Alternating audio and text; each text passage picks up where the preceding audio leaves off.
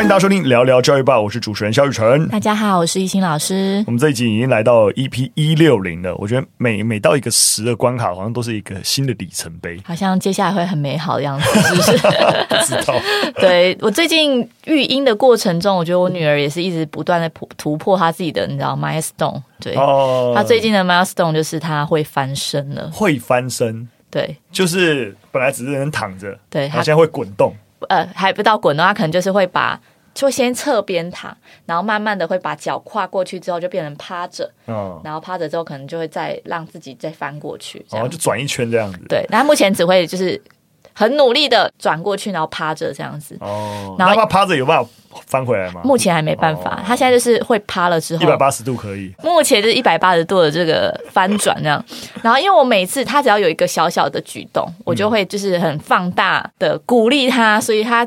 会翻的时候，我就狂拍手说你好棒，然后他就整个好像得到一个很强大的那个能量，然后几次之后，他就是疯狂的翻，就是在地垫上也翻。好，就算了，我觉得就是他的 play time，就是他的游戏时间，但是他连睡前他都要硬要翻，可能是想要翻给你看，就是他进常睡眠前可能就是还是想玩，他就不想要睡觉，嗯、因为睡觉可能就是。太长时间他就没办法互动，嗯、所以他就会特别闹，嗯、然后那时候就会疯狂的翻，然后就一直吐奶。我觉得 这几天因为是趴着的吐奶就很麻烦的，对，就床单一定会沾湿，然后就是。我这几天就是每天都在换床单，就是他一直想要炫耀他的技能。那尤其因为我老公回来的时候，他刚好就是要进场睡眠的时候，嗯、所以看到爸爸更兴奋，就是我要给你看，我要给你看。所以我现在其实有一点点，你是不是有点后悔一开始给他鼓励太大了？我比较后悔，哎，我应该要珍惜他不会翻身的时候。对对对，你应该在他翻身的时候，哦，OK OK。我我觉得很有趣的是，就是观察小朋友，就是他们真的是一个小小的呃改变。嗯，我觉得身为就是父母应该都会蛮开心的。我就觉得他会翻身之后，除了就是他学会这个技能，你有想过吗？就是 baby 他的那个视野也会不一样。嗯，他原本只能看着天花板左右看，嗯，但是他会翻之后，他就可以用就是以上往下的角度，然后看到的那个幅度是更大的。嗯，所以他就整个眼神就你知道，就像野兽苏醒一样，就是放大了，然后。哇！现在什么东西他都要摸一下，嗯，因为等于可以用平视的去看东西了。对，那如果他头头抬的更高的话，他其实可以看到的角度更大。嗯，对，就是我现在看他眼神就觉得好可怕哦，新世界。对，野兽苏醒，野兽苏醒。好的，希望那个就是我们不定期的一个一心育儿日记呢，能够让拯救台湾的生生育率，好像 很正向的人。对对对，你都算偏正向了。对，因为我真的 很爱小孩。好的，我那我们进入第一则新闻。那大家也知道，就是明年初就要总统大选了。那当然，一个新的总统上来，那自然对于整个国家的中长期的政策方向，可能会起到一些。不一样的作用，那我们自然也会关心。那在教育的面向上面，那不论是哪一个总统，那到底怎么看待教育的呢？在对于我们切身关心的一个议题，就是至关重要。所以啊，就有台湾相关的教育智库啊，那联络了很多的教育团体，当然就发起了一个。问总统候选人的教育论坛，那基本上针对几个重大议题啊，包含像一零八课纲、技职教育、高等教育、私校转型退场、境外生跟国际人才等这五大主题。那每个月针对一个主题，希望就是啊，就是明年的总统候选人都可以发表他们自己的想法。那第一场的论坛就是针对大家。也算是切身关心了。一零八课纲，那针对一零八课纲，教育团体提出了十个问题，那希望各个候选人至少任选五题来回答，那也能够让广大选民们知道说，哎，这些总统候选人他们对于这些教育政策或是当前重大教育议题的想法是什么？真的有人 care？对不起，我因为我觉得，就是每次总统大选的时候，我都觉得大家好像吵的都不会是教育，就是。这阵子在端的牛肉就是六十五岁以上健保就不用缴健保费。我是每次看到这种牛肉，我是蛮痛苦的。对，就是、但因为这个好像对选民会比较有感。但如果是真的认真要讨论教育，整体公民素质成熟与否的问题，嗯、扯太远了。但我必须要说，就公民能做的事情而言，那我觉得我们关心教育的，不论是相关的团体啊，做这样的事情，就是最起码逼使他们发表相关意见，然后。让关心教育的人去看，哎，这个候选人对于这个议题的态度去决定，哎，你要不要选他？对，所以我觉得。在民主社会上面，选举上面，我觉得这是一个非常正确的方向。没错啦。对，那当然，如果教育在你选择候选人是 priority 比较高的，那这些这些资讯一定就会有帮助。嗯。那当然，如果相对 priority 比较低，但是可能也还。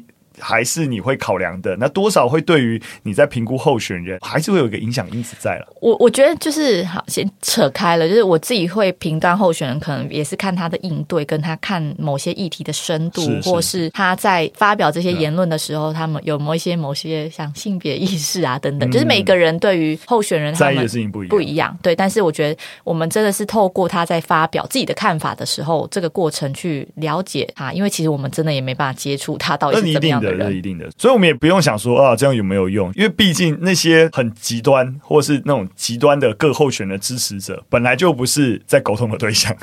那大家会觉得没有用的，不论是现在的民调趋势啊，还是会认为说啊，可能大家都已经有所定见了，这一定的啦。因为每个候选人可能都有自己铁杆的支持者，那不论你在多讲什么事情，他们可能都已经决定要投谁了。但是毕竟选举嘛，就还是会有蛮大一群人，其实，在。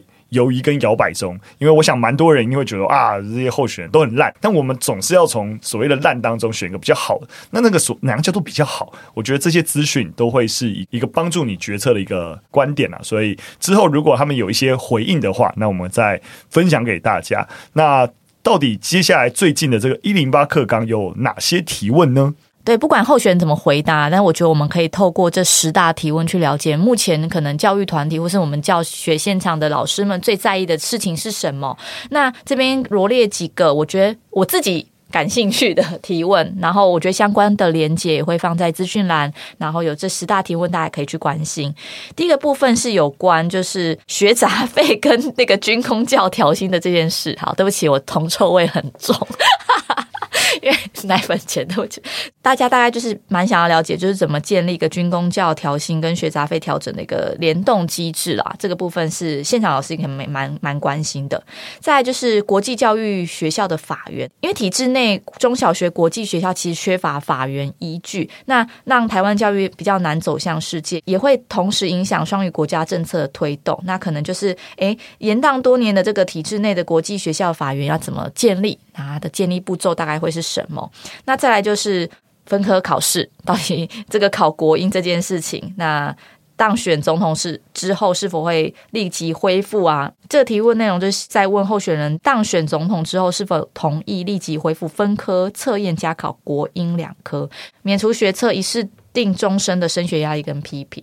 那大概是这样。蛮同意易经说的，就是说你可以从这些问题看到大家关心的事情，但我必须要说，以提问。总统来说，我老实说，我觉得这些问题的格局都有点小，或者说这些呃问题本身问出来的一个方式，我觉得都就已经有带先入为主的观念了。没错，我想就例如我就就会举例，例如刚刚提到的国际学校的法院，其实那个定见很明确嘛，就是觉得你要修法。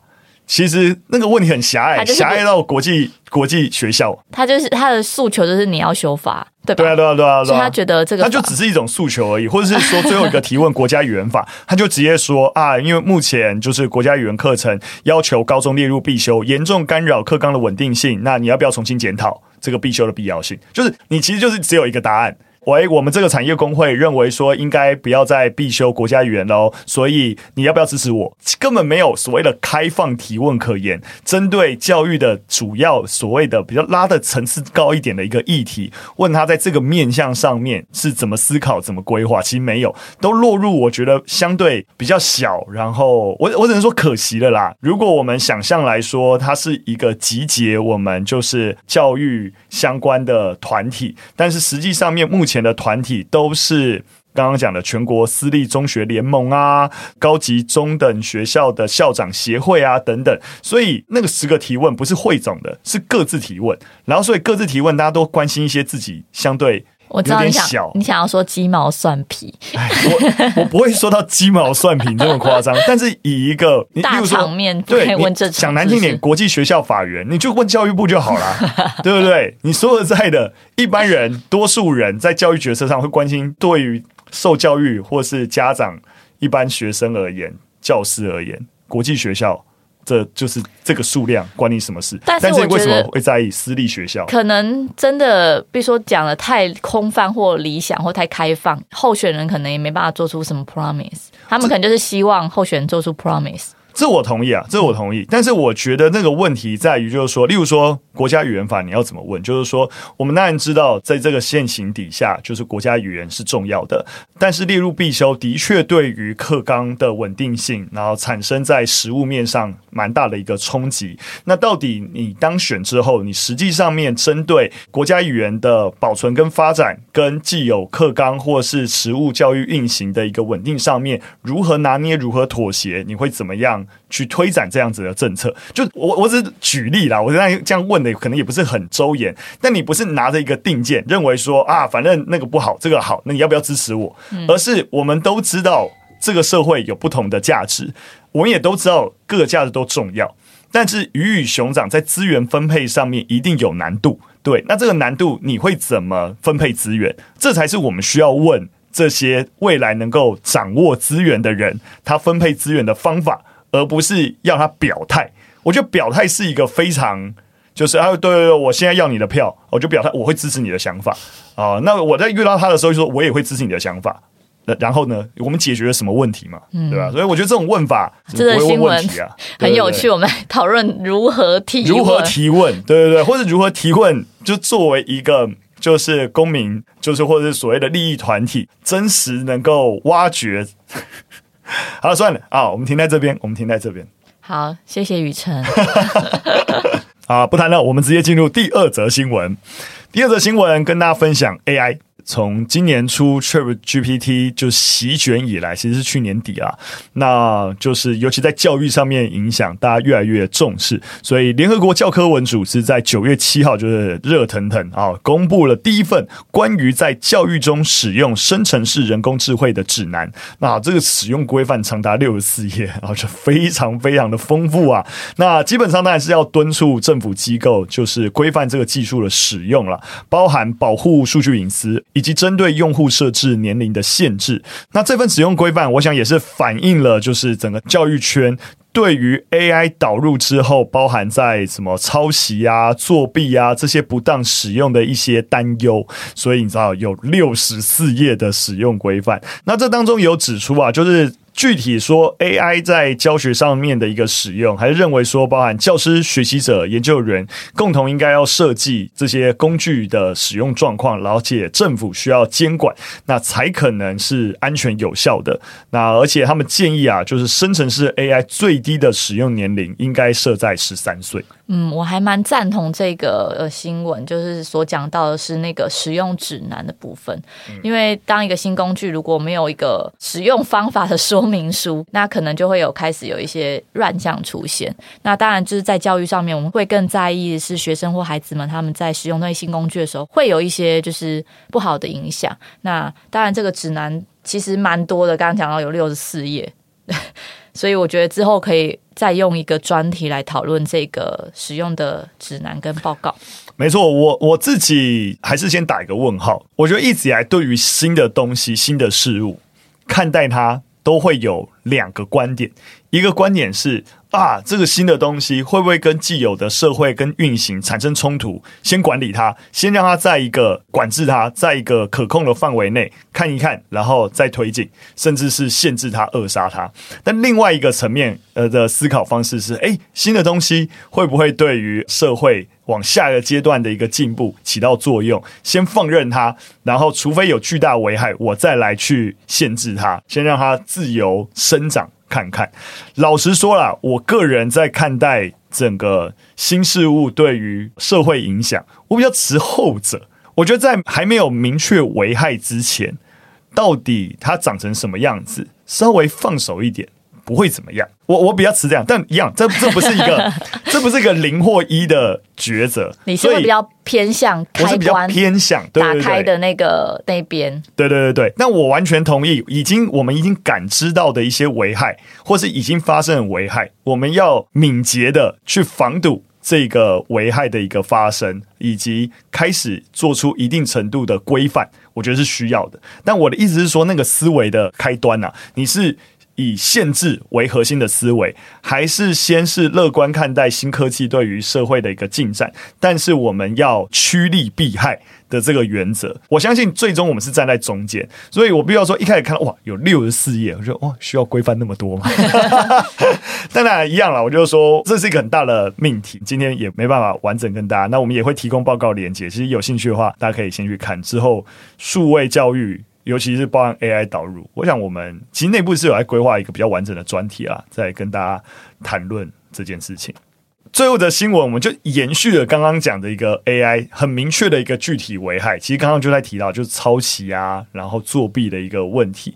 那其实紧接着明确遇到问题就是大学入学。其实呃，国外有很多国家的一个大学入学，基本上你都要提交就所谓的入学论文来显示你的包含你的语文啊，然后基础的一个能力。但是当实际上面当 AI 问世，你的这个你知道入学论文也可以由 AI 来撰写。那到底学校能不能接受用 AI 写的申请论文？